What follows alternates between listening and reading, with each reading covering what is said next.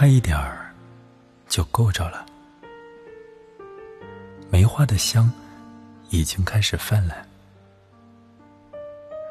云飘过来，停下的针脚犹存着未揭开的秘密。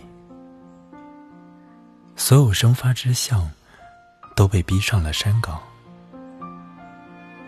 往下望，一双手游走在节气里，像在拥抱春天。